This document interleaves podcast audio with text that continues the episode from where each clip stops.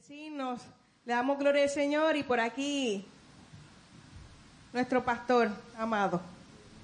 Dios le bendiga. Ay, yo, yo iba a gritar y ya estaba con sonido. Qué clase de huevo. Esos son los bloopers del pastor. Si no los pongo a la entrada, los pongo a la salida. Dios les bendiga mucho. Es un gozo tenerles nuevamente aquí en el, en el Centro Cristiano de la Comunidad. Si es la primera vez que nos visita, bienvenido. Si no es la primera vez que nos visita, bienvenido también. Ah, este, esta semana iba con, con, con Juan y con Rafa. Y lo- los hermanos me están velando. Y dice, pastor, la otra vez que se sentó, por poco se cae. Lo estamos velando para reírnos. Y saben que yo estaba, voy, voy con Rafa y con Juan ya mismo. Déjenme hacer este, este, este paréntesis. Estaba escuchando los otros días sobre un estudio de por qué la gente se, se ríe cuando otro se cae. ¿Verdad? Yo me paso peleando con mi esposa porque alguien se cae y empieza a reírse. Yo, chica, pero ¿por qué tú te ríes? Y, Dan también, Dan ve a alguien que se cae y empieza a reírse a las millas. Y realmente no es de mi esposa y de mi hijo, sino que todo el mundo, cuando la mayoría de la gente que son normales, cuando alguien se cae, se ríen. ¿Hay alguien aquí que se ría cuando alguien se cae? Gracias, Claudia, por tu honestidad. Cla- Claudia me dijo que sí, los demás. ¿Saben? Entonces estaba escuchando que eso es una respuesta primitiva que hay en nuestro cerebro. ¿Ok? No es que uno lo haga a propósito. Entonces dije, Señor, ya perdono a mi esposa y a mi hijo, porque se ríen cuando la gente se cae. Es una respuesta que está bien cerca en el área del cerebro. Esa respuesta está bien cercana a la respuesta que nosotros emitimos cuando estamos en una emergencia, que hay que reaccionar. Entonces, como están tan cerquita, se confunde uno con la otra y en vez de reaccionar por una emergencia, uno empieza a reírse. ¿verdad? Yo no me río cuando la gente se cae. Yo tengo bien esas conexiones, ¿verdad? Puestas. Porque a mí me, a mí me molesta que se rían cuando alguien se cae. Pero ya no me va a molestar más porque es una respuesta automática de nosotros como seres primitivos que son todos ustedes. Vuelvo a, Rafa y a Juan.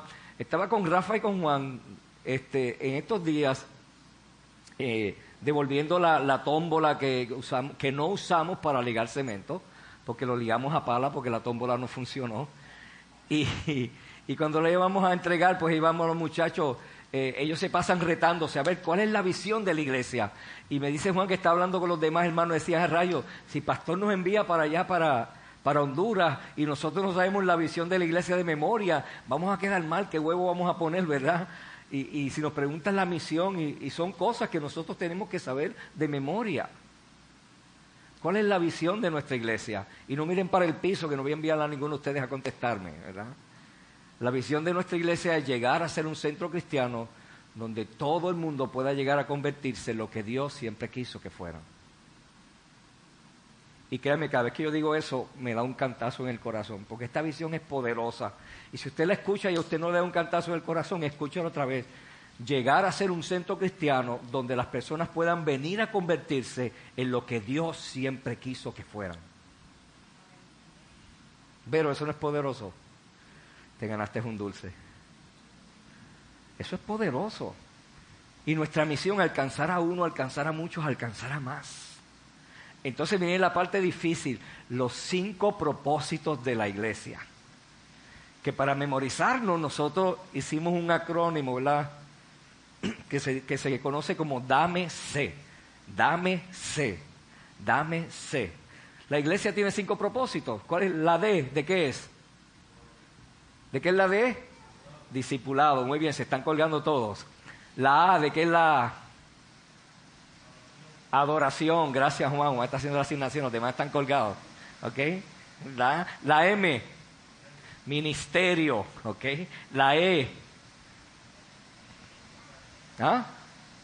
evangelismo, muy bien. Y la C, compañerismo. Si usted viene al CCC, usted tiene que saber nuestro propósito, nuestra visión y nuestros valores. Así que otra vez recuerden, es dame sed. ¿Te acuerdas, Jafa? Y Jafa ahí que estaba allá, y Jafa buscando, dame sed, pero eso es fácil, dame sed. Discipulado, adoración, ministerio, evangelismo y compañerismo. ¿Ok? Esos son los cinco propósitos de la iglesia. Por eso la iglesia existe, para cumplir esos propósitos que fueron creados en Dios. Luego tenemos los valores, que nosotros tenemos la, la palabra de Dios a un lado y los valores de esta iglesia al otro. Y en medio de esas dos cercas En medio de esas dos cercas nosotros guiamos a nuestros creyentes. ¿ok? Entonces, como nosotros todos lo memorizamos, ¿verdad? Pues hicimos otro acronismo que dice ajatose. Aja, y usted se acuerda de toser, ¿verdad? Ajatose, A-J-A-T-O-C-E. Esos son los valores de la iglesia. Y ayer era que había un debate porque Juan confundía una A y ahorita cuando Sol estaba hablando aquí de que confundimos alabanza con adoración, ¿verdad? Adoración es un estilo de vida y alabanza es un vehículo para adorar a Dios. Así que ya le dije dos de los, de los siete valores. La primera A es adoración. Adoración es. Juan. Gracias, Juan. La primera A es de amor. La J es justicia. La otra A es de ¿ah? armonía. T, la T es tolerancia. La O es obediencia. La C es compasión. Y la E es excelencia. Esos son los valores que nos guían a nosotros. Y si usted viene al CCC, eso tiene que salir natural de su boca. Usted conoce la visión, la misión, los propósitos y los valores. Y ya lo hemos entregado en marcadores de Biblia y la gente los echa al zafacón. Y, pero yo lo entregué, yo se lo puse en sus manos, ¿verdad? Así que es hermoso porque Juan me decía, pastor, yo siempre confundo esa A. Y yo confundo esa A y, él decía alabanza y yo es adoración. Y dice, pero pastor, alabanza y adoración es lo mismo. Así que hoy escuchaste, Juan, ¿verdad? Que alabanza y adoración no es lo mismo. Esta semana, pastora, Pastora no, es una buena persona haciendo chistes, ni es payasa, así como yo, ¿verdad? Pero esta semana me ha hecho reír mucho, con cosas que ella ni sabe que me ha hecho reír. Eh, son expresiones que ella hace y, a veces me vuela la tapa los sesos y yo me sigo, la escucho y me sigo riendo aparte. Una ocasión hace años, cuando vivíamos en la casita de madera en Monterrey, una casita de madera que hicimos mi antojo, pues todo el dinero que entraba a la casa, pues lo poníamos en, que entraba al bolsillo, lo poníamos en la casa, porque queríamos mudarnos para la casa. Y una vez nos mudamos a la casa, pues era Navidad y me dice, hay que comprarle algo a los nenes y los chavos del bono. Y están aquí metidos los chavos del bono. Y me dice, ajá, dime, pero ¿en, cuál pared, en cuál panel, dónde que está para yo ir a tocar los chavos del bono? Porque yo no los he visto, ¿verdad? Y esa noche estuvimos toda la noche riéndonos en la, en la cama por esa expresión de ella tan natural que ella decía, pero dime dónde es que están los 200 pesos del bono para yo ir a tocarlos, porque nunca pasaron por mis manos. Así que eh, me hace reír con esas cosas que a veces ella ni, cuenta se da. Y luego de toda esta pamplinada que le he hablado, pues, vamos a orar para continuar con la serie de sermones, que se titula Momentos. Ah, muy bien. Padre, eh, tu gozo es evidente en nuestros medios. Tu presencia es palpable. Hemos sacado un tiempo para adorarte con todo nuestro corazón. Y, se nos ha repasado, Señor, algunos criterios que son importantes para obtener un buen fundamento. Y hemos vuelto a recordar lo que significa adoración. Todo lo que hacemos en este lugar se trata de ti, Jesús. Nada queremos que sea desviado del centro, del corazón, del núcleo de lo que es la iglesia. Jesús, Jesús, Jesús. A ti predicamos, a ti adoramos y a ti también esperamos. Ahora hacemos un paréntesis para escuchar tu voz. No solo nuestros oídos deben estar atentos, Señor, sino nuestra mente y nuestros corazones. Prepara los que en estos momentos, Señor, quitemos los prejuicios, Quitemos, Señor, de nosotros cada, cada imparcialidad, cualquier pensamiento que tengamos que nos desconecte de este lugar, de lo que tú quieres hablar a nuestros corazones, sea quitado. Permítenos entrar en tu presencia, Señor, a escuchar tu voz en paz y en armonía. Y que nuestra atención, Señor, sea larga para escuchar lo que tú tienes que decirnos en esta mañana. Por Jesús te pido que nos ayudes. Amén y amén. Muy bien.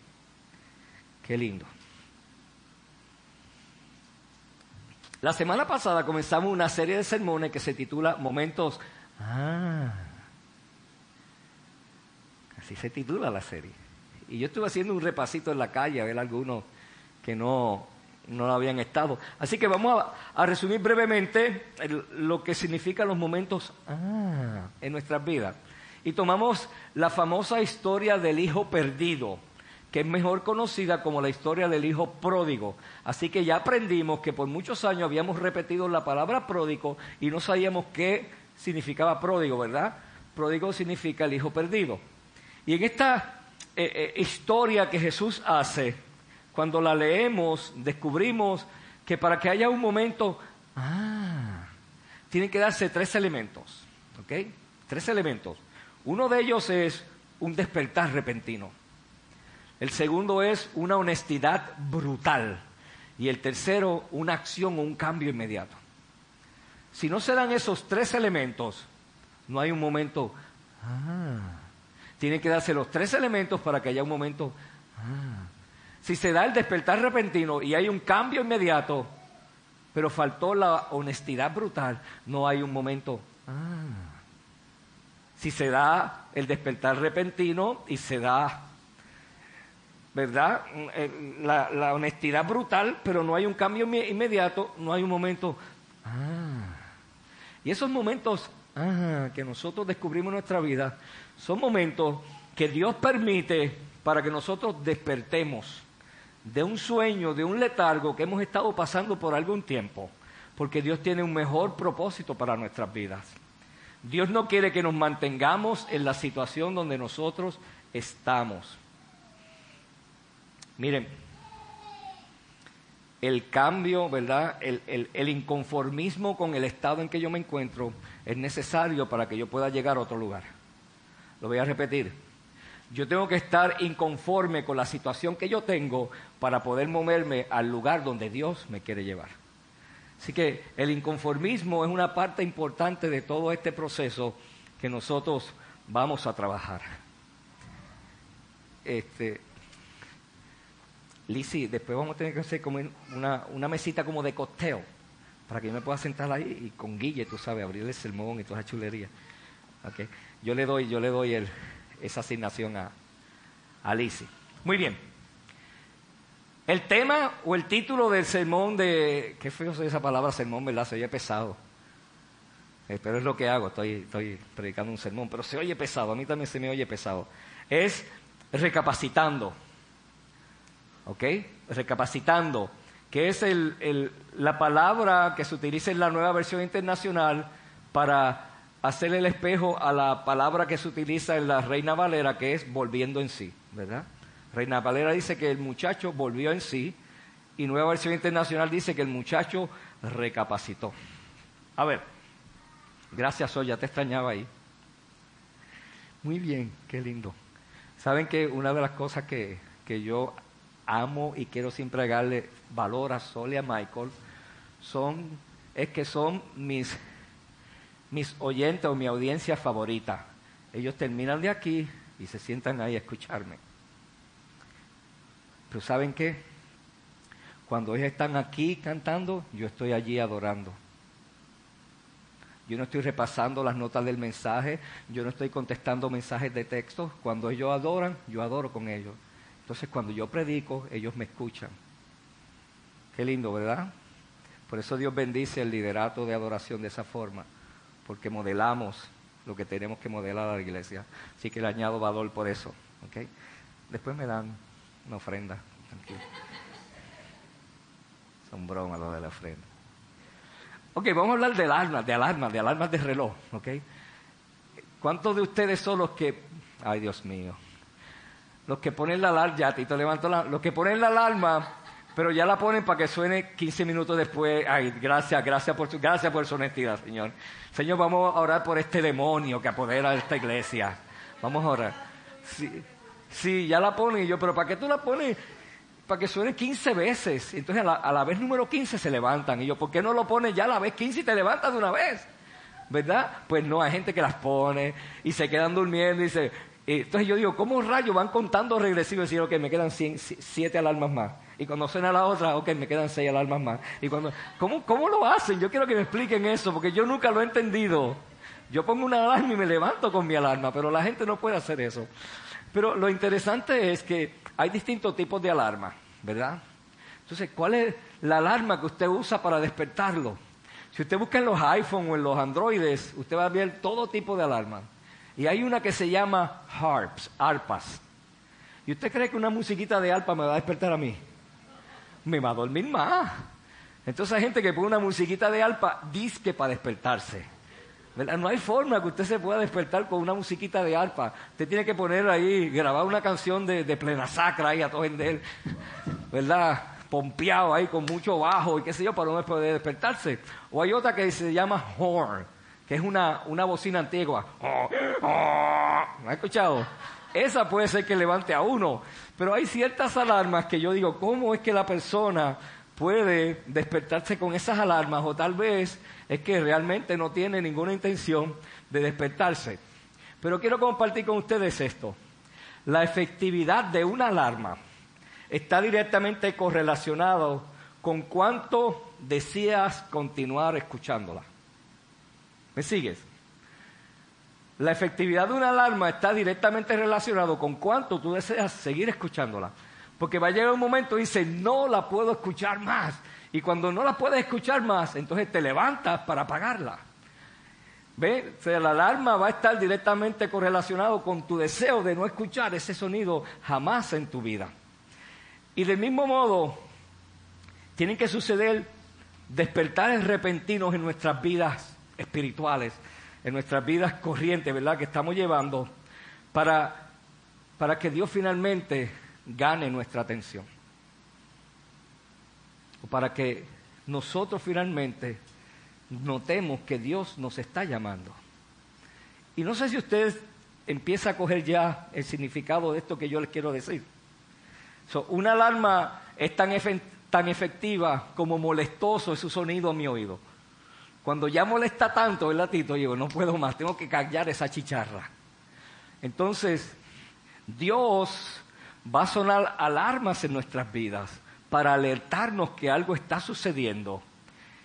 Y si yo les estoy diciendo ya que eso es lo que va a suceder, ¿cuántas veces usted dejaría sonar las alarmas de Dios? Hermana Marina, ¿no deberíamos en la primera alarma despertar? Se va, a tornar tan molestoso el sonido que estamos escuchando que decimos no quiero escuchar esa alarma jamás. Y esa es la efectividad de una alarma. Y a pesar de que nosotros nos hemos ido de la casa del Padre a un país lejano, hay un momento en que despertamos una realidad como nunca antes habíamos despertado. Y este es el primer ingrediente de un momento, ah, ¿verdad? Que es un despertar repentino. Todos nosotros tenemos que para poder movernos a donde Dios nos quiere mover, porque nos hemos alejado por el camino del país lejano, tenemos que movernos, que pasar a través de un despertar repentino. El hijo perdido en Lucas 15, 17 dice que por fin recapacitó. Ahora la vida tiene la atención de esa persona. O esa persona tiene la atención de la vida, de lo que está sucediendo en, su, en su alrededor. En un momento estaba dormido y al otro momento ya está despierto y cuando se despierta dice, ah, esto es lo que está a mi alrededor. ¿Alguna vez usted ha tenido un momento así? Yo lo he tenido. Qué bueno, gracias por su honestidad. Hemos tenido momentos así, ¿verdad? Ah. Entonces a la le añadimos un rayo. Ah, rayo. un despertar repentino. Un joven universitario empieza a jugar cartas con sus compañeros de clase, le encanta el póker, ¿ok? Y en el dormitorio se pasan jugando y empiezan a apostar, ¿ok? Y llega un momento en que le está gustando tanto esto de apostar que cuando se le termina el dinero, empieza a apostar sus libros. Y cuando empieza a apostar sus libros, sus compañeros notan que está juqueado con las apuestas y lo, sacan de su círculo de juego porque ven que ya no, no era aquel jugar bingo por vacilar, por las habichuelitas ni nada, ¿verdad? Sino que ya el bingo era por la pesetita y cabeza y cuatro esquinas, ¿verdad? Y todo ese tipo de reglas que ponemos y seguimos aumentando. Y la realidad es que terminamos juqueados. Entonces, como su círculo inmediato lo rechazó, se buscó otro círculo de amistades. Y en este círculo de amistades empezó a, apostar y apostar y apostar y cuando su grupo lo rechazó por primera vez, sonó la primera alarma. Esa era la primera alarma. Tu grupo te está diciendo, deja el vacilón, esto es por jugar, esto es por divertirnos, no es por seguir, ¿verdad?, las cosas que tú estás siguiendo. Así que, eh, eh, por fin esta persona eh, llega a otro lugar y se ve forzado a empeñar su reloj para poder tener dinero para jugar. Y cuando me vio forzado a empeñar su reloj, sonó la segunda alarma. La primera sus amigos le rechazaron. Ahora, un reloj que le había regalado su padre, que era bien importante para él, lo está llevando a una casa de empeño para, para tener más dinero, para hacer lo que él quería hacer. Un fin de semana su esposa sale de, de visita para sus, sus padres fuera de la ciudad y él fue y les retiró dinero de su cuenta de ahorro, dos mil dólares. Y fue y los apostó. Cuando regresó, regresó, a la casa y la esposa se dio cuenta, la esposa ni siquiera desempacó las maletas y se fue de regreso con sus padres. Volvió a sonar la alarma por tercera vez. La reconcilió, volvió con ella, le dijo no lo vuelva a hacer más y al mes siguiente estaba nuevamente apostando y un día cuando llegó a su casa encontró una nota de su esposa que decía, sonó la alarma por cuarta vez. Pero él no la escuchó. No la quiso escuchar. Y sonó más alta, pero no la escuchó. Y sonó más alta y tampoco la escuchó. Y muchas veces hay señales en el camino, alarmas que Dios nos está poniendo, pero nosotros somos empedernidos, recalcitrantes y tercos y queremos seguir por el camino que lleva al país lejano. Una esposa de 30 años y tanto regresa contenta de una cena que había tenido con su darling de escuela superior. ¿Se acuerdan de ese noviecito de escuela superior? Se había encontrado con él en Facebook, había un grupo en Facebook, aleluya. Había un grupo de, estudiantes de la escuela que estaban por Facebook que hasta que finalmente le encontró a él. Se fueron a hablar en privado y mientras chateaban en privado, ella sintió, ¿verdad?, que, que maripositas le pasaban por el estómago. Y recordaron viejos momentos hasta que finalmente él la invitó a almorzar a un hotel. Y ahí sonó una alarma. Pero ella no hizo caso y fue a almorzar con él al hotel y cuando lo vio en el hotel las maripositas se multiplicaron y empezaron a correr más, ¿verdad? Y mientras cenaban ella notó que todavía era gracioso y que sentía perfectamente con él, le encantaba estar con él. Su vida había obtenido un nuevo significado. Cuando llega a su casa y va a poner la cartera, tropieza con una mesa y tumba una foto. Y cuando va a arreglar la foto observa que está ella, su esposo y sus dos hijos haciendo muecas en una foto preciosa y volvió a sonar la alarma. Volvió a sonar la alarma. Las notas de un estudiante llegan al buzón y cuando abre las notas descubre que está expulsado de la universidad por pobre ejecución académica. Y acaba de sonarle la alarma final. Una joven de escuela superior metida en un inodoro apestoso en una esquina en un restaurante, echa orina sobre una prueba de embarazo y está temblorosa esperando a ver a qué color se torna esa prueba. Volvió a sonar la alarma. Un muchacho acaba de desloguearse de internet y acaba de borrar todas las páginas y todos los, los, web areas donde él había entrado, ¿ok? Mientras su esposa duerme solita en otro cuarto. Había decidido entretenerse con pornografía en vez de estar con una mujer de carne y hueso acostada con él. Estaba nuevamente sonando la alarma. Y de esa forma suenan muchas alarmas en nuestras vidas, hermanos y hermanas cosas que nos van sucediendo y que nosotros tenemos que saber que tarde o temprano, mientras estemos en el país lejano, nuestra alarma va a sonar. Dios nos va a tratar de despertar, de sacudirnos de que el camino en que nos estamos dirigiendo no conduce a, ningún buen lugar. Pero hay veces que nosotros tratamos de poner la alarma que sean arpas, ¿verdad? Arpitas. Me acuerdo ahora Ángel, el, otro día de Navidad, ¿verdad? Tocando su violoncito. Ah, qué chulo. Qué chulo, Angelito, aquí tocando su violín. Nosotros ponemos alarmitas que suenen de esa forma para no despertar la realidad que nos está esperando.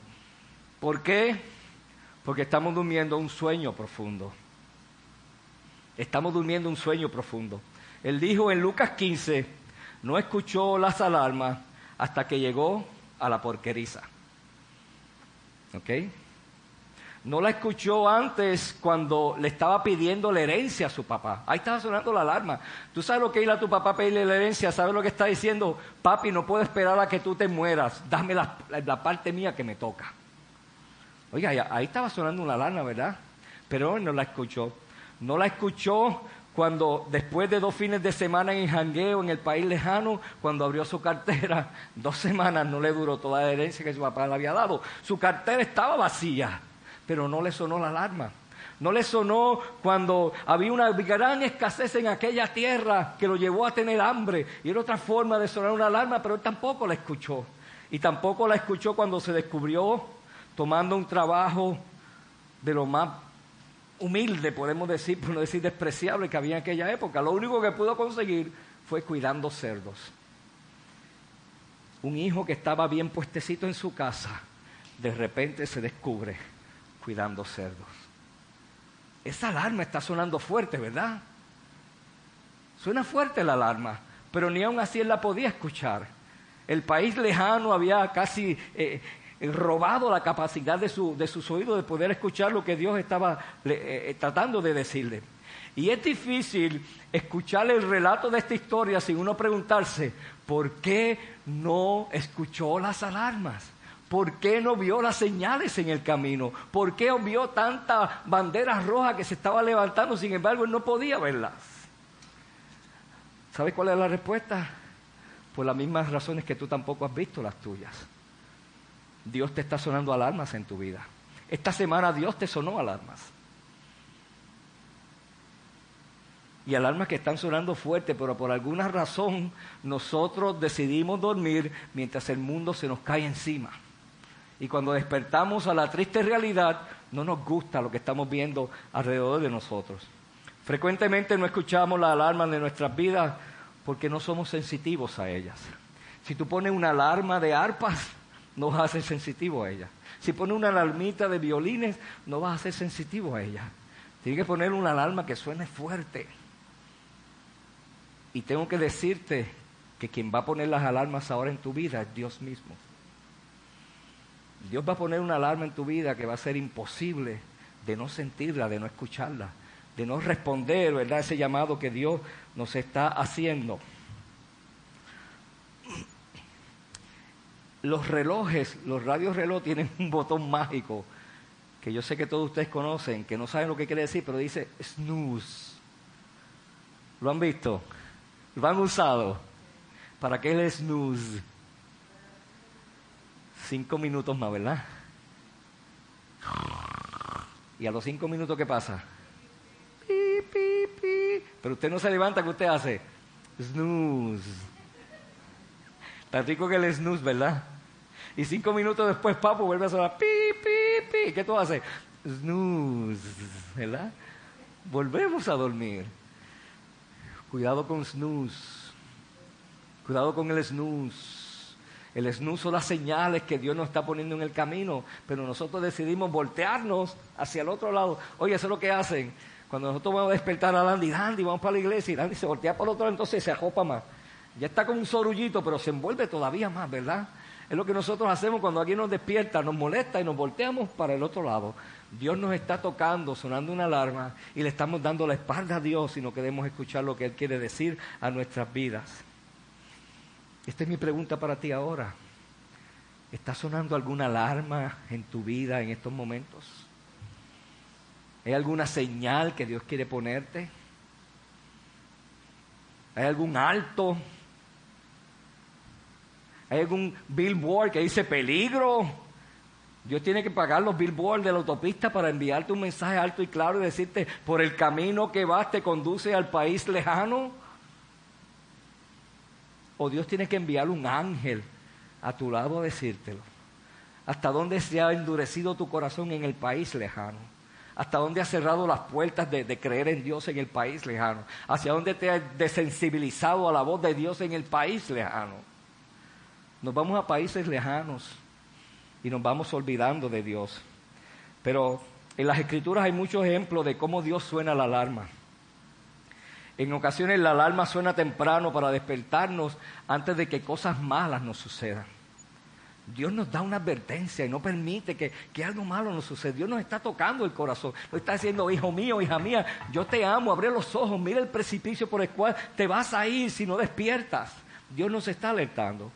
Pero en otras ocasiones, la gente piensa que tienen que tocar fondo. Ay, tocar fondo. Para poder escuchar una lámpara, una, alarma que suena en nuestras vidas. Y ese concepto de tocar fondo es, es un concepto metafórico, ¿verdad?, que nosotros utilizamos y, tenemos que pensar en, en, un río, en un mar profundo. Y cuando nosotros caemos en un mar profundo, seguimos hacia abajo y hacia abajo y estamos disfrutando la vista. Mira un tiburón, mira un pez dorado, mira una ballena, ¿verdad? Vamos disfrutando por ahí para abajo. Pero llega un momento en que si vamos por ahí para abajo, por ahí para abajo, vamos a tocar fondo. Y una vez toquemos fondo, no tenemos oxígeno para regresar a la superficie. Ni no se ve nada. Y está oscuro y el agua está turbulenta. Y hay heces de los animalitos, ¿verdad? Y el pupu de cuantos pescados hay por ahí, los tiburones que son los grandes. Toda esa porquería esa basura está allá abajo. Pero nosotros vamos disfrutando mientras bajamos, ¿verdad? Pero cuando tocamos fondo, ya no hay oportunidad para recuperar nuevamente el oxígeno para regresar. Y la gente dice, cuando yo toque fondo, yo voy a buscarle a Dios. Y cuando está llamado, Dios, dame oxígeno, envíame, envíame ahora a Simbat y a, y Jonás para que me ayuden. Porque hay que esperar a tocar fondo. Ve hasta dónde nos ha endurecido el país lejano que nubla nuestra mente y nuestro entendimiento para no darnos cuenta de que no hay oportunidad una vez hayamos tocado fondo. ¿Qué tal si Dios está tratando de despertarte ahora mismo para salvarte de una tragedia en el país lejano? ¿Qué tal si esa es la intención de Dios en esta mañana y el mensaje que quiere darte? En segunda de Crónicas 36, 15 hay una palabra poderosa que quiero compartir. Dice así, por amor a su pueblo y al lugar donde habita, el Señor, Dios de sus antepasados, con frecuencia les enviaba advertencias por medio de sus mensajeros. Por amor a su pueblo, el Señor con frecuencia les enviaba advertencias. Dios nos envía advertencias. Hoy es el día de escuchar las alarmas de Dios. Dios quiere alertarnos de cosas que nos pueden pasar si seguimos en el país lejano, si seguimos en la ruta que hemos tomado hacia el país lejano, que cada día, cada día nos aleja más y más de la casa de nuestro Padre amoroso. El país lejano donde se fue el hijo perdido no era el lugar donde él tenía que estar, no era el lugar donde, donde Dios había puesto un destino y un propósito para él. Fue el lugar donde él decidió libre y voluntariamente alejarse de lo que le había enseñado su padre. Pero como Padre amoroso, Dios al, percibir que sus hijos están en peligro, les advierte de las consecuencias. Y he visto, esto es algo que a mí me da mucha gracia, pero, pero es muy cierto también. Cuando estamos hablando ahí afuera, en, el lobby, qué lindo, yo ya uso lobby recibidor, me encanta. Y de momento estamos todos hablando y están corriendo y prenden un carro. Yo he visto a Sol que de inmediatamente hace así y escanea dónde está su hija, ¿verdad? Cada vez que prende un motor de un carro, ¿ok? Un padre rápido hace así y rápido le da la orden de chico paralizado. Amanda, no te muevas. ¿Verdad? Chico paralizado. ¿Usted sabe el juego chico paralizado? Descongélenme, por favor. Ok. ¿Verdad que usted se queda paralizado? Pues ese amor que ella siente por su hija, que usted siente por sus hijos, y cuando escucha un motor, ella lo interpreta en su, en su mente peligro. No por el motor, porque Amanda es salvolá, ¿verdad? Y se puede meter, no es que es salvolá, no es que es intencional, puede ir corriendo y de momento cuando el carro va pasando, y toda esa peliculita anticipada, una madre la ve de sus hijos. Uno anticipa los eventos. Y los varones no pasa, los varones seguimos hablando feliz de la vida. Sí, yo oigo un cajo ahí que, oye, esa biela está mal, ese motor está, ese, ese, carburador está malo, hay que ajustarlo, ¿verdad? Luis Curita, Luis, olvídate. Hoy tu hijo oye un motor que le encanta los cajos y él no, él no piensa en su hijo. ¿Verdad? Empieza, ¿qué le puede echar ese, ese combustible para que mejorar la capacidad de ese cajo? Este hombre es un fiebrú. Pero las mujeres no. Las mujeres escuchan que se enciende un motor, alzan la cabeza, escanean chico paralizado, ¿verdad? Dios opera del mismo modo.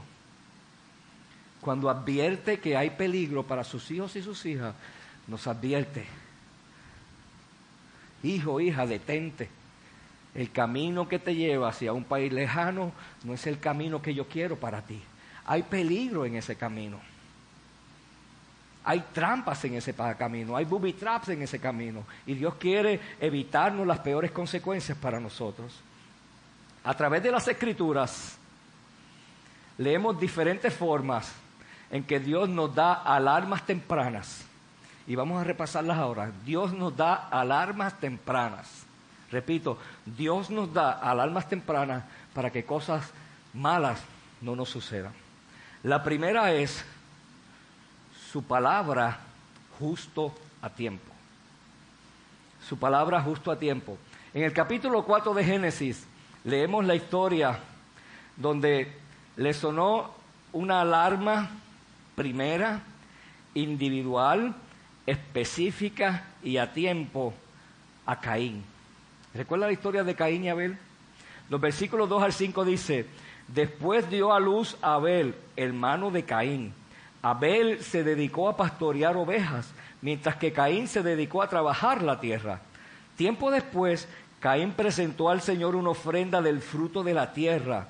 Abel también presentó al Señor lo mejor de su rebaño, es decir, los primogénitos con su grasa. Y el Señor miró con agrado a Abel y a su ofrenda, pero no miró así a Caín ni a su ofrenda. Por eso Caín se enfureció y andaba cabizbajo. Abel trajo el primer fruto de lo que tenía, pero Caín trajo lo que le sobró. ¿Ven la diferencia? Traer lo primero que tenemos, se lo damos a Dios y cuando buscamos en la cartera para echar ofrenda a los diezmos, buscamos siempre el menudito, ¿verdad? Lo que nos sobra. Decía, ah, no sobró nada, no damos nada.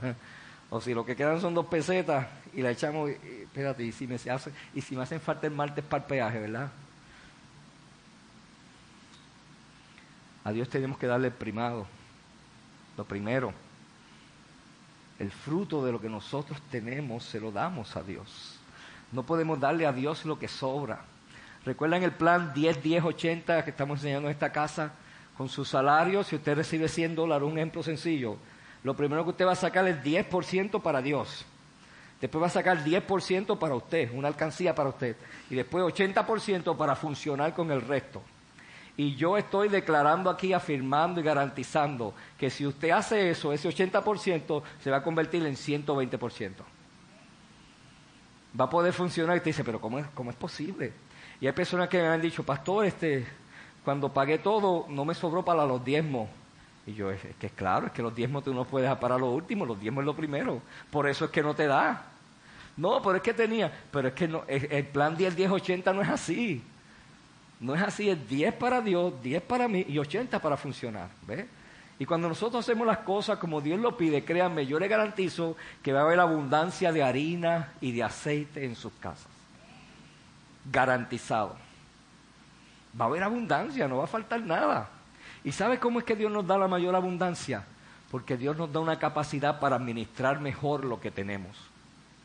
No es que va a llegar un cheque al buzón, ah, un cheque, mil pesos, me envió un abuelo, tatarabuelo que yo tenía en África, que se murió. De hecho, mis antecesores no son de África, son de la isla El Hierro en Islas Canarias. ¿Okay? Ellos eran blanquitos, yo fui que dañé la cosa acá en Puerto Rico. Pero, pero bien, a veces pensamos que un día vamos a abrir el buzón y que va a aparecer un cheque allí. No, así no va a funcionar. Así no es.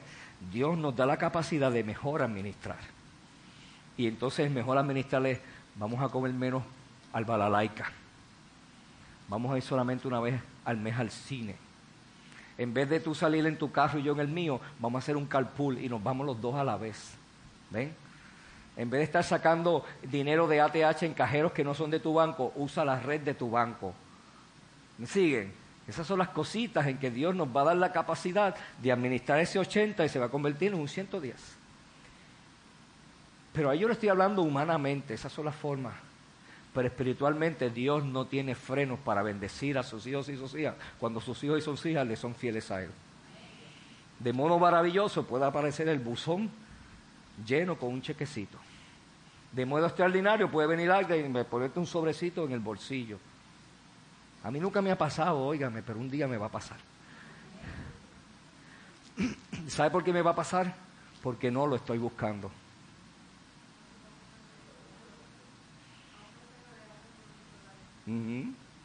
¿Saben qué? En las iglesias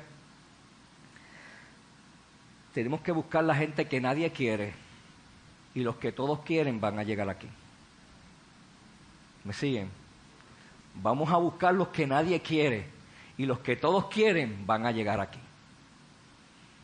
Así es como va a operar. Pues gente que anda buscando empresarios. No, no, vamos a hacer una, campaña para empresarios, gente que tenga chavo, ¿verdad? Eso lo busca cualquiera, ¿verdad?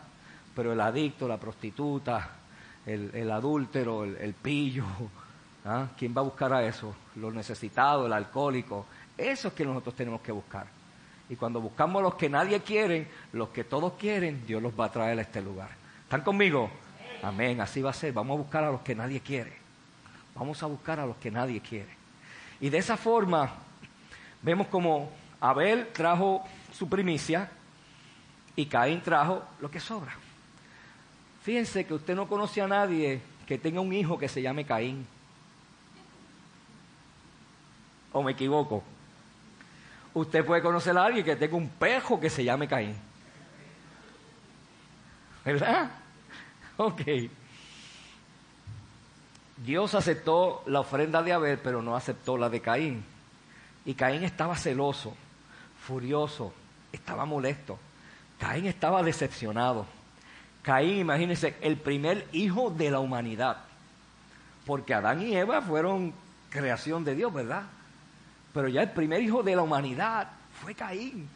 Y nosotros deberíamos, todos nuestros hijos deberían llamarse Caín, porque fue el primer hijo de la humanidad. Pero por lo que hizo Caín, no le ponemos, nosotros preferimos llamar a nuestros hijos Tito, miren qué Tito, Yomar, Rafael, pero Caín no, ¿verdad que no? No. Pero él fue el primer hijo de la humanidad. Pero se encontraba ya en camino hacia el país lejano. Tristemente, estaba en camino al país lejano. Dios vio lo que estaba sucediendo y escuche bien, Dios sonó la primera alarma. El versículo 6 y 7 en Génesis dice, entonces el Señor le dijo, ¿por qué estás tan enojado? ¿Por qué andas cabizbajo? Y escuche esta parte, si hicieras lo bueno, podrías andar con la frente en alto. Pero si haces lo malo, lo malo, el pecado te acecha como una fiera lista para atraparte. No obstante, tú puedes dominarlo.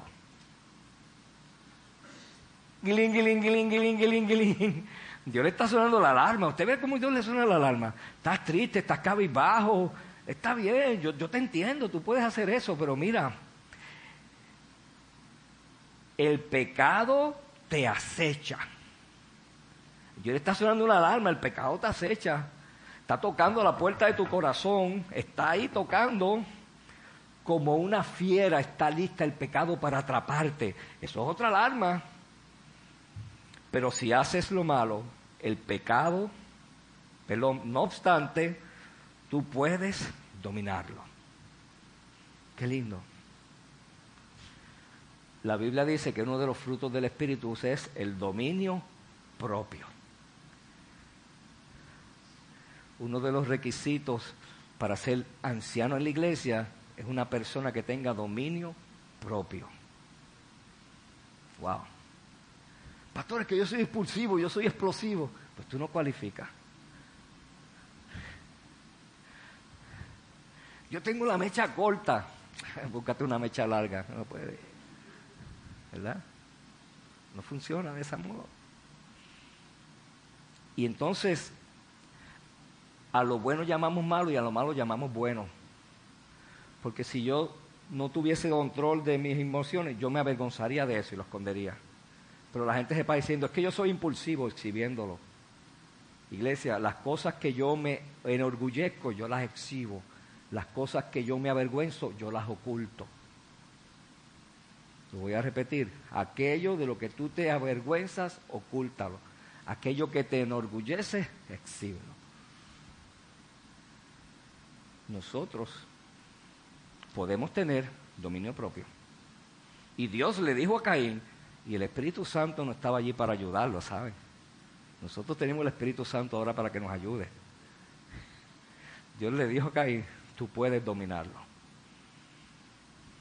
Y Dios nos dice a nosotros, nosotros podemos dominarlo. Yo puedo dominar mis pasiones, yo puedo dominar mis impulsos, yo puedo dominar mis pensamientos, yo puedo dominar mis tristezas, yo puedo dominar mi depresión, yo puedo dominar todo lo que viene a mi vida. La palabra dice que nosotros, que no nos ha dado Dios espíritu de cobardía, sino de amor, de poder y de dominio propio. Yo tengo un control de mi vida. Lo que tú no controlas, te controla a ti. Lo que tú no, te, lo que tú no puedes controlar, eso te está controlando a ti. Y el hermano Víctor me, me recuerda un sermón que predicamos aquí que decía, lo que no te reta, no te cambia. Lo que no te reta, no te cambia. Y la palabra de Dios está todo el tiempo retándonos a nosotros.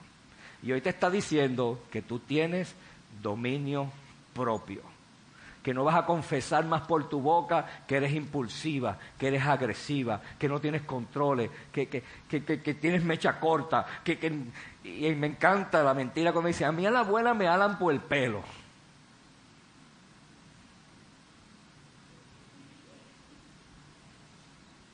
A mí a la abuela me arrastran por todos lados. A mí a la mala me arrastran por el pelo. Eso no es cierto. Cuando uno está en paz y tranquilo es fácil decirlo. Hay que verte en una situación de emergencia. A ver si de verdad te va a dejar arrastrar por el pelo. Vamos a ser honestos. Nosotros, Jesse, tenemos dominio propio. Chuito, tú y yo tenemos dominio propio. Luis, tú y yo tenemos dominio propio. La palabra lo dice, no es que yo lo diga. Lo dice en el Antiguo Testamento y lo dice en el Nuevo Testamento, no lo repite. Y vean cómo Dios le sonó la alarma a Caín. Caín, el pecado te acecha, te está persiguiendo, te está tocando. Pero, pero, pero tú puedes dominarlo. Qué alarma más poderosa, la misma voz de Dios diciéndolo. Pero por alguna razón, Caín no lo hizo. Dios le estaba diciendo, no es muy tarde aún. Sé que te sientes desanimado, sé que mi respuesta no te gustó, sé que lo que yo hice con tu ofrenda no era lo que tú deseabas, pero aún no es demasiado tarde. Hay esperanza, Caín. Dios le está diciendo, tú puedes dominarlo. Y Dios te está diciendo a ti esta mañana que no es tarde aún. Dios te está diciendo que hay esperanza y que la capacidad de dominar lo que está en tu mente, en tus emociones, tú la tienes. Tú tienes la llave del control de esas cosas. Todos tenemos que creerle a Dios. Sencillamente creer lo que dice la palabra de Dios. Y hay gente que que se meten a leer el pozo de la dicha y todos los días van al periódico, a la sección de las vainas esas, a creerle a, la basura, esas cosas dicen. Y lo digo con autoridad, eso es basura. No consulte las estrellas, consulta al que creó las estrellas. No consulte los astros, consulta al que creó los astros. Pero nos dejamos llevar por agüitas bobas y tonterías y simplezas que solamente nos llevan al país lejano. ¿Usted cree que usted se está acercando a Dios con ese tipo de sincretismo? ¿Ok? ¿Qué es sincretismo? Sincretismo es cuando mezclamos dos cosas.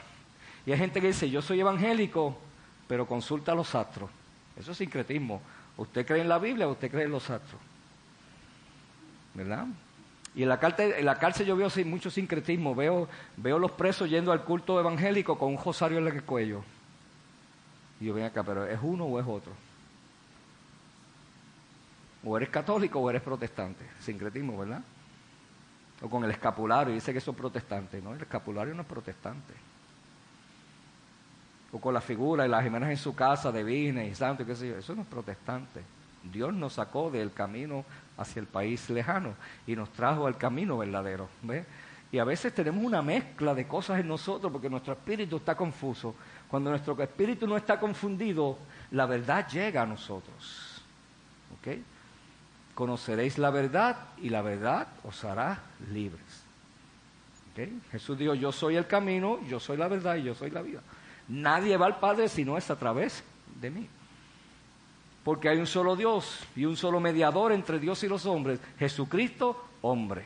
Eso dice la Biblia. No hay otro camino y nosotros nos vamos a enseñar otra cosa que no sea lo que dice la Biblia. Por lo tanto, no podemos estar mezclando cosas. ¿Somos o no somos? Y, este es tiempo, hermano, de pararse la brecha. Yo tengo que tomar una decisión con mi vida. ¿Yo soy o yo no soy? Porque Dios no quiere gente que culipandea, como diría Juan Boria en la poesía negroide. Por la encendida calle antillana, bate en bandumba de la quimbamba rumba, macumba, cambombe, bámbula, entre dos filas de negras caras. Hermana salvadoreña, acabo de declamar poesía negroide. Eso es poesía negroide. Así que no culipandear es andar entre dos aguas, ¿verdad? Claro, la palabra culi viene de atrás, pero pandear es moverse. Así que las negras se movían, ¿verdad? Culipandeaban. Ok. Basta con la explicación. ¿Alguien quiere otra explicación? Muy bien. Dios no quiere que culipandiemos. ¿Somos o no somos? Es tiempo de decisión. Tiempo de pararnos en la brecha y decir, esto es lo que yo soy, esto es lo que yo creo, y no me avergüenzo del Evangelio porque es poder de Dios para salvación. No me avergüenzo. Acuérdate que la que yo me avergüenzo, yo lo escondo. Lo que yo me siento orgulloso, yo lo exhibo. Y mi fe en Dios mi tradición protestante, yo me siento orgulloso de ello. Y donde quiera lo digo. Y siempre hago así con esta mano para que vean el aro de matrimonio, porque estoy orgulloso de aquella jevita que Dios me dio, que está buena todavía a contra allá. Ah, te amo, Eva. Muy bien, acumulé puntos, hermano. Así es como se acumula puntos, varón. Aprenda con el pastor. Yes. Muy bien. Y yo creo, yo quiero que ustedes subrayen la frase de este texto, el pecado te acecha. ¿No les parece una campanita? El pecado te acecha. A mí también me acecha. A todos nos acecha. El enemigo quiere destruirnos y nos va a tentar. Va a tratar de que nosotros caigamos, pero eh, eh, Caín no escuchó las alarmas y el verso 8 dice, Caín habló con su hermano Abel mientras estaban en el campo, Caín atacó a su hermano y lo mató. Se le advirtió, le sonaron una alarma, pero no quiso hacer caso. Y fíjense cómo con mala intención y alevosía lo invitó a un lugar. Yo no puedo decir dónde estaban solos porque eran las únicas que había en, el planeta Tierra, ¿verdad? ¿Qué más solo podían estar? Eran papá y mami ellos dos pues a, lo mejor que no, que hubieran animales que lo chotearan, ¿verdad? Una, una cotoja de esa que habla. Lo invitó a un lugar alejado y allí lo mató. Y puede pasar así. Una muchacha de escuela superior que se enamora de un muchacho que no es creyente, ella se pone a racionalizar como todas, ah, yo, yo me lo gano para mí, después me lo gano para el Señor, y eventualmente él va a creer, pero vino un líder del grupo irresistible y la llamó aparte y le dijo, mira, esto es lo que enseña la Biblia, ten cuidado, pero ella no quiso creer. Y la líder de adoración también la sentó y le dijo, mira, hermanita, todo va bien, pero la palabra dice que tratemos de no hacer yugo fuera de, de nuestro grupo de iguales, ¿verdad? Porque puede haber problemas. Pero ella no le hizo caso y el pastor la sentó, hermana, mira lo que dice la palabra, yo creo que tú debes recapacitar en eso. Pero ella no le hizo caso y se casó con el muchacho. ¿Ok? Y seis años después, todos los domingos, mientras ella solita tiene que preparar a sus tres hijas para llevarlas a la casa de Dios, él ronca plácidamente en la cama y no la ayuda en nada, porque ella decidió no escuchar las alarmas de la líder de adoración, del líder del grupo irresistible, de su pastor, de que ese hombre no le convenía. ¿Verdad que a todos alguien nos ha advertido en el camino? que nos suenen alarmas, pero nosotros no queremos hacer eh, eh, caso de ello. Y yo como predicador del Evangelio de Jesucristo estoy completamente convencido de que parte del poder sobrenatural que tiene la palabra de Dios es que frecuentemente va a intersecar con nuestras vidas cuando estamos más desesperados por la verdad. La palabra de Dios va a llegar a nuestras vidas cuando más desesperados nosotros estamos por escuchar la verdad. Solo que a veces la verdad no es lo que queremos escuchar. Y hay cosas que it's nice to know, es chévere saberlas, pero hay otras cosas de we need to know, que necesitamos saberlas. Y yo aquí le voy a enseñar lo que usted necesita saber, lo que usted necesita encontrar sobre la palabra de Dios. La segunda alarma que Dios nos suena son las palabras de alguien en tu vida. Y créanme, las palabras pueden ser más efectivas en nuestras vidas cuando son las palabras de alguien con quien nosotros compartimos la vida. El hijo perdido necesitaba un amigo como este, un amigo que allá en el país lejano le pudiese decir la verdad. Pero saben, en el país lejano es difícil encontrar un ser que comparta la vida con uno. Porque nosotros nos hemos movido, ¿verdad?, de territorio a un territorio que está lejano de Dios. Proverbios, Proverbios 27, 6 dice así, más confiable es el amigo que hierre que el enemigo que besa. Más confiable es el amigo que hiere que el enemigo que besa. Y en ocasiones hay situaciones de emergencia en la vida, que hay una voz familiar que habla la verdad y es exactamente lo que tú necesitas escuchar, pero casi nunca es lo que tú quieres oír. Cuando estamos en situaciones difíciles, cuando estamos metidos en el lío, cuando estamos metidos en el bochinche, viene alguien cercano de nosotros que nos va a dar una palabra, que es la que nosotros necesitamos. Pero esa palabra no es la que queremos escuchar. Pero recuerda que una cosa es chévere saber y otra cosa es las que son necesarias saber. Y a veces que queremos que alguien nos diga que, que la situación estamos, no, está bien, siga y lucha por lo que tú amas, el amor vence barrera, olvídate, pero sabe que está una situación que no debe estar. Que esa persona que ha escogido tiene, tiene pareja, que está casada. Pero siempre bien, no, olvídate el amor. Yo vi una novela, la televisión, que la muchacha luchó hasta el final. Y no, eso no es lo que dice la palabra de Dios. ¿Sabe qué pasa en los triángulos amorosos? Que para que dos ángulos sean felices, otro ángulo tiene que ser infeliz.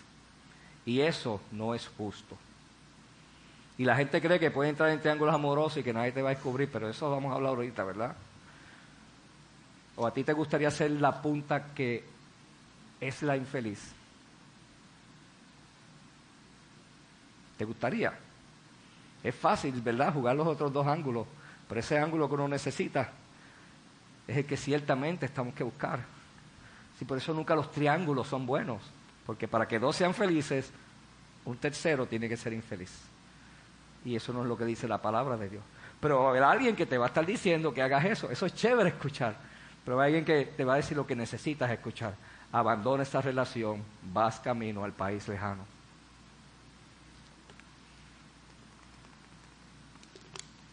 Y yo sabía que no iba a escuchar a Menes cuando dijera esto, porque esto es lo que necesitas escuchar, ¿ves? Cuando uno dice lo que necesitas escuchar, no hay amenes. Cuando uno dice lo que la gente sería chévere escuchar, hay algarabía y hay gozo. Gracias, Jesse, por el agua. Vi que no es nueva porque estaba media, así que no me la compraste. Ok. En Gálatas 2, en Gálatas 2, Pablo describe un momento en que su compañero y amigo y apóstol del alma, Pedro, miren lo que hacía Pedro. Pedro estaba en una ciudad y cuando no habían judíos se juntaba con los gentiles y jugaba domino. Vaya, ¿cómo está eh, Pedro? Pire, decía ellos, Pire, Pire, vaya, Pire, ¿cómo está? Y jugaba con ellos y comía con ellos. Y cuando veían los judíos, se iba ya con los judíos a orar al templo. Oh, Jehová, te adoramos, aleluya, aleluya. Y se iban los judíos volvía con los gentiles. Eh, muchachos, saca la mesa, júgalo otra vez. Vaya apariciando. Y Pablo lo vio. Su pana Pablo lo vio en la jugada y Pedro hacía eso, no quería que lo vieran porque tenía, temía las críticas de los judíos, ¿verdad? Y en Gálatas 2, versículo 11, miren cómo Pablo manejó la situación. Pues bien, cuando Pedro fue a Antioquía, le eché en cara su comportamiento condenable. Se lo dijo en la cara, lo que estás haciendo está mal. Y nosotros necesitamos la palabra de una persona que, con quien nosotros compartimos la vida que nos diga la verdad. No es lo que queremos escuchar, pero es lo que necesitamos escuchar. Y a Pedro, Pedro fue apóstol primero que Pablo. Pedro recibió la palabra de la boca de Jesús, las enseñanzas de la, de la boca de Jesús, las verdades del Evangelio de la boca de Jesús.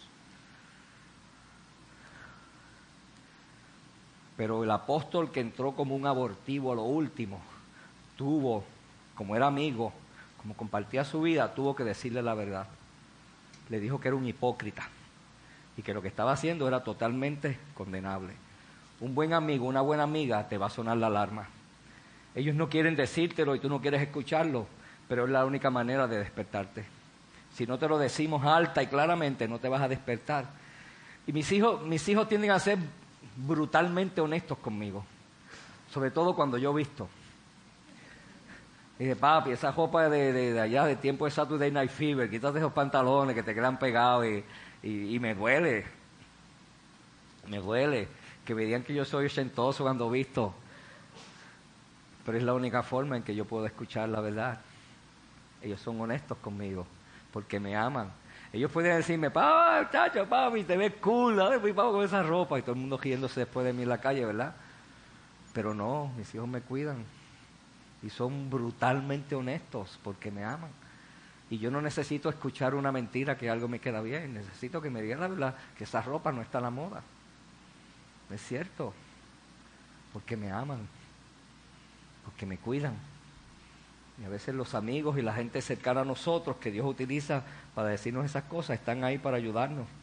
Todos necesitamos amigos así. Un amigo que nos diga cuando, cuando estamos descuidando nuestra familia, estamos pasando demasiado tiempo en la calle diga, mira, tu familia está sola, este, abandona un poco esto y vete, coge tu libre, un día libre con tu esposa, como hicieron Juan y Jesse ayer, y, y den una vuelta por la isla. Después le voy a preguntar a dónde se metieron. No lo que hicieron, sino a dónde se metieron. Eh, eso es bonito. Necesitamos un amigo que, que nos diga cuando estamos gastando fuera de control. que tú necesitas eso. ¿De verdad que tú necesitas ese vestido? ¿O tú tienes 30 vestidos en tu, en tu armario que tú puedes usar? alguien que le diga a mi, a mi esposa, ¿de verdad tú necesitas esos zapatos? Porque tienes que votar primero 50 de los 3.000 que tienes en la percha allí, ¿verdad? Necesitamos amigos así. Te amo, Beba, te amo. Este, necesitamos un amigo que nos rete a que no seamos domingueros nada más y que asistamos los, los miércoles a los grupos irresistibles. Necesitamos que nos diga, qué bueno que estás en la iglesia, pero uno no puede vivir viniendo solamente los domingos tenemos que hacer vida de iglesia, tenemos que escuchar la palabra de Dios fuera del domingo, tenemos que interactuar y los grupos irresistibles que los retomamos este miércoles, yo espero que muchos de ustedes estén aquí. Necesitamos un amigo que nos cuestione la relación que estamos comenzando con alguien que realmente no nos conviene. Necesitamos un amigo que nos diga que una cerveza va a conducir a otra y a otra y a otra estamos entrando en una trampa que nos puede llevar al camino y al país lejano. Necesitamos un amigo que nos diga que la ropa que estamos usando es muy provocativa, que el descote es muy bajo o que está muy pegada. Necesitamos gente así en nuestras vidas que nos diga la palabra que necesitamos escuchar cuando necesitamos escuchar y a veces la verdad es dura, pero sigue siendo la verdad. La tercera forma en que Dios suena las alarmas en nuestra vida es cuando Dios nos muestra las consecuencias futuras. ¿Han escuchado esa frase que yo odio puertorriqueña, que nadie escarmienta por cabeza ajena? Eso es una falsedad del diablo. Y yo soy cruel, esto es una honestidad cruel, y la, he compartido antes, pero la había compartido nuevamente para las personas que no lo han escuchado. Muchos de los clientes míos en la cárcel utilizan eso, ¿verdad? Como que, ah, que nadie escarmienta por cabeza ajena, que olvídate, uno tiene que probar y qué sé yo yo siempre hago la, la famosa expresión, ¿verdad? Que si nosotros vamos al río y tú te tiras y sales con la cabeza jaja, ¿tú crees que el hijo de la negra y Gume se va a tirar? yo no me voy a tirar. So, yo puedo escarmentar por tu cabeza jaja, por los sesos que tienen por fuera y los 800 puntos que te cogieron. Uno puede escarmentar. Uno puede ver las situaciones en que otra persona se metió y decir, si yo sigo por ese camino, a mí me va a pasar lo mismo. ¿Verdad que sí? Claro que podemos encarmentar por cabeza ajena. Pero la gente dice que no. Igual que dicen, ah, pero tú no puedes decir de esa agua no beberé. Ay, Dios mío, ahí yo me pongo más cruel. Y algunos de ustedes también dicen, ah, tú no puedes decir de esa agua no beberé. Sí podemos decir de esa agua no beberé. ¿Sabe cómo yo los reto? Y no los voy a retar a ustedes. Digo, ¿cuántos de ustedes tienen hijos e hijas? Levantan las manos. Digo, ¿cuántos de ustedes tendrían sexo con sus hijos? Ya, ya, yo Quintero. Yo, ¿Ve que de esa agua tú no vas a beber? ¿Ve que hay unas aguas que uno dice, de esa agua yo no voy a beber y uno no puede beber? Pero seguimos, ¿verdad? El, léxico del, del, refranero popular puertorriqueño que dice que uno no puede decir esa agua no beber y uno se cree en la palabra de Dios. Hay unas aguas que uno no va a beber y uno sabe que nunca va a beber. Y la palabra de Dios nos dice todas las aguas que nosotros no podemos beber. Pues vamos a seguir lo que dice la palabra de Dios. Vamos a seguir la guía que tenemos infalible, que es la palabra de Dios. Entonces va a haber consecuencias futuras que Dios nos va a avisar. Y, hay veces que, mire, nosotros tenemos el, cajo eh, que nos están fallando los frenos, pues dice, fíjate, yo paro por la emergencia y Dios nos hace pasar un susto, ¿verdad? Allá al frente. Y, uno ve que, es a rayos, si me hubiese ido por ese rico, allá están las consecuencias, si me hubiese ido por ese rico, yo me iba a matar. Entonces Dios te muestra las consecuencias futuras para, para detenerte. Mira lo que te va a pasar. Entonces nosotros nos, nos frenamos. Perdón. O hay un momento en que escribimos un cheque y el cheque, ¡boom!, nos rebotó. Y cuando un cheque te rebota, quiere decir que tienes problemas con tu finanza cuando tienes problemas con tu finanzas, quiere decir que probablemente vas a perder tu crédito y que probablemente vas a caer en una ley de quiebra, ¿verdad?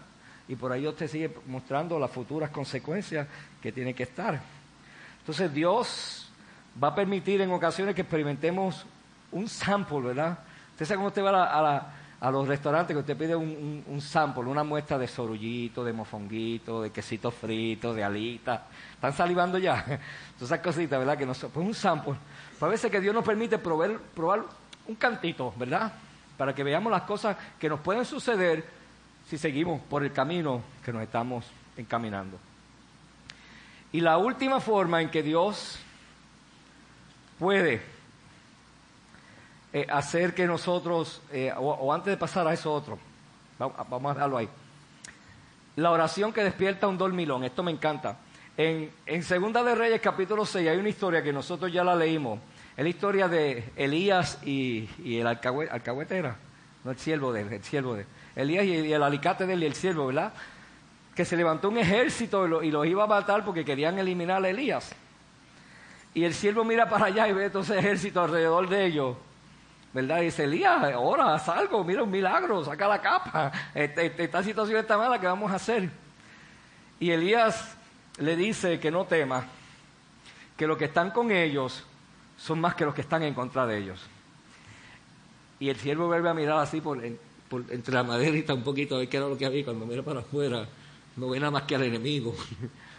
Y le dice, Elías, ¿tú estás seguro? Porque yo miro para afuera y no hay nada, no hay nada. Y Elías hace, hace una oración y le pides al Señor, Señor, abre sus ojos para que pueda ver. Abre sus ojos para que pueda ver. Y yo quiero que la agrupación vaya pasando lo que yo le voy dando el toque final a esto. Abre los ojos para que pueda ver. Y cuando Dios hizo esa oración, el siervo volvió a mirar así entre las dos maderitas y vio que en todas las montañas había un montón de caballos y de cajos de fuego. Y mientras más miraba, más caballos y más cajos de fuego veía. ¿Por qué? Porque la oración surtió efecto. La oración hizo que los ojos de aquel hombre fueran abiertos. Apaga las luces, Adrián, por favor. Gracias. ¿Y sabe qué sucedió cuando los ojos del siervo fueron abiertos? Cuando los ojos del siervo fueron abiertos, él hizo, ah, tuvo un momento ah, tuvo un momento ah, pudo darse cuenta de cosas que antes no se daba cuenta. Le que fueron limpiados los ojos, se sacó toda la cosita que tenía en sus ojos que le estaba molestando y de ahí él pudo ver que sencillamente Dios quería hacer cosas maravillosas con él, cosas profundas con él, para que él cambiase el camino en que él iba yendo. Y la oración de Elías, hermanos y hermanos, por su siervo, es mi oración por ustedes en esta mañana. Digo, Dios, abre los ojos y déjales ver que a pesar de que han caminado sin ti, tú nunca les vas a dejar solos.